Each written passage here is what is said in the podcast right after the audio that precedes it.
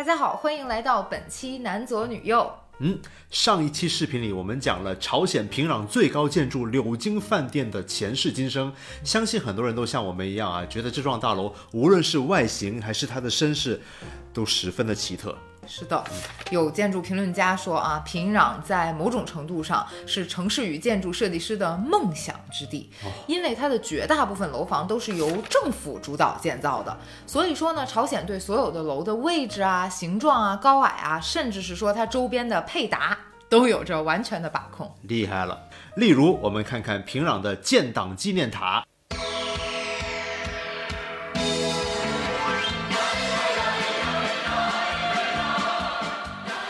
后面有两幢完美对称的红色的阶梯型大楼，为什么要这么设计呢？我们从正面看过去就能看出效果。纪念塔两边的高楼就像八面飘扬的红旗，而且总体看上去，这个结构和同样很著名的平壤万寿台大纪念碑很像。所以就是建筑摄影师狂喜，对，构图也都一样，居然能拍到一样的感觉。对。那我们在上一期视频里其实也讲到了，朝鲜当年开建柳京饭店，其实是为了要配合他一九八九年举办的世界青年与学生联欢节的。但是呢，他并没有建好这个柳京饭店呢，是不是有那么就是一点点尴尬？一丢丢吧，一丢丢吧。但事实上，当时的平壤其实已经很风光了。虽然他没能建好这个柳京饭店啊，但很多同期为了这个联欢节而建成的项目，实际上是非常抢眼的。比如说这条有二百六十栋楼的光复大街。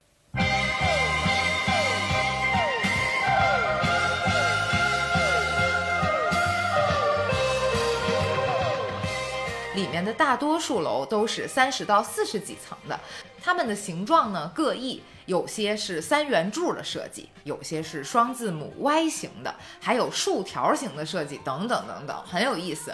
我在书里第一眼看到那个三圆柱的楼的时候，就想起我之前在香港的时候去过的公屋立德村。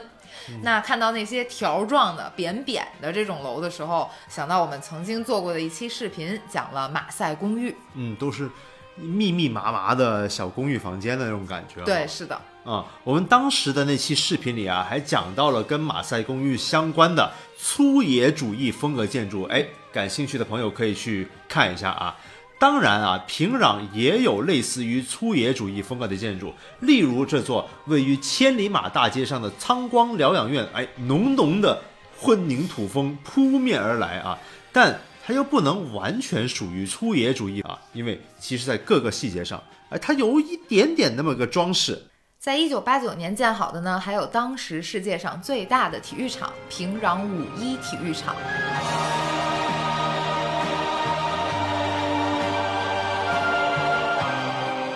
那么它占地大概是二十万平方米，后来也经常被用作大型表演活动的场地。那其中最有代表性的就是从二零零二年到二零一三年每年都会有的阿里郎文艺体操汇演。嗯，二零零七年的阿里郎表演还被收录到了吉尼斯世界纪录里面。人数最多吗？对，规模最大。哦，规模最大的。嗯，那你小时候听过阿里郎吗？阿里没听过。小时候，我妈经常给我唱《阿里郎》，是吗？我不知道她从哪儿听的。来来来，是这样的，是阿里郎，阿里郎，阿里哟哎。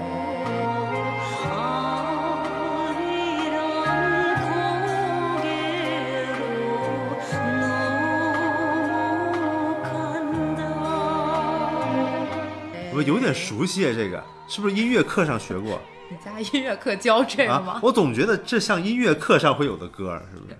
平壤呢还有很多十分气派的建筑，基本上都是用来致敬他们的最高领导人的。比如在一九八二年建成的主体思想塔，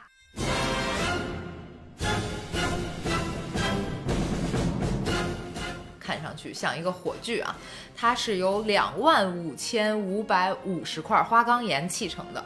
为什么是这个数呢？因为当年是金日成的七十大寿，那七十乘以三百六十五就等于两万五千五百五十。这里面没有闰年吗？平年二月二十八，闰啊年再把一日加。对呀、不是加一日吗？每四年有一个闰年啊，不能光乘三百六十五乘七十啊。那我们的观众算一算，在金日成这七十年里面有多少个闰年？到底应该用多少块石头搭建呢？这不管了，你继续继续吧，继续。同一年建成的还有平壤凯旋门，为的是纪念金日成将军带领朝鲜抗日，而它是由两万五千五百块砖搭建的，它比法国的原版凯旋门还高了十米。啊，对，不能比它矮啊，对不对？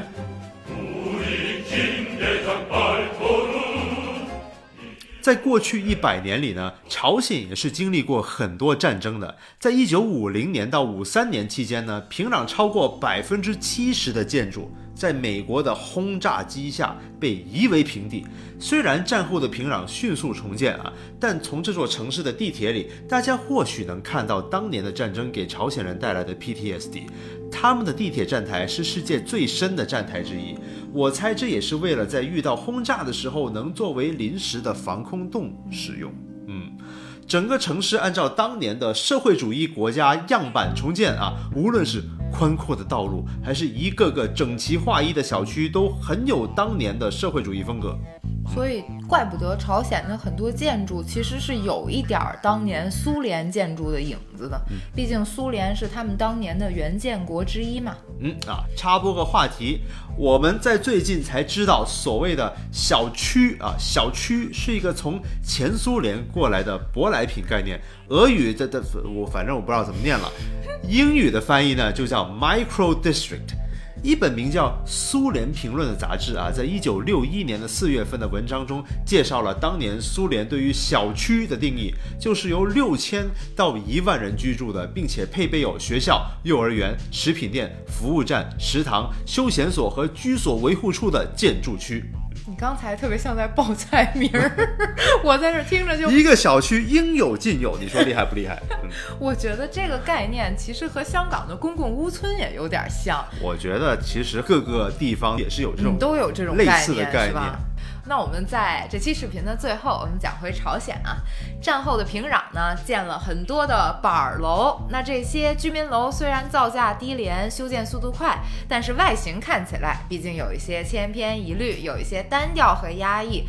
于是呢，后来政府就给很多的居民楼都刷上了五颜六色的颜料。那只能说，这的确是一种性价比很高的，让城市看起来比较多元化又不那么阴沉的方式。那除了这种翻新呢，最近平壤城市风貌其实发生了很多变化。我们给大家看一组图啊。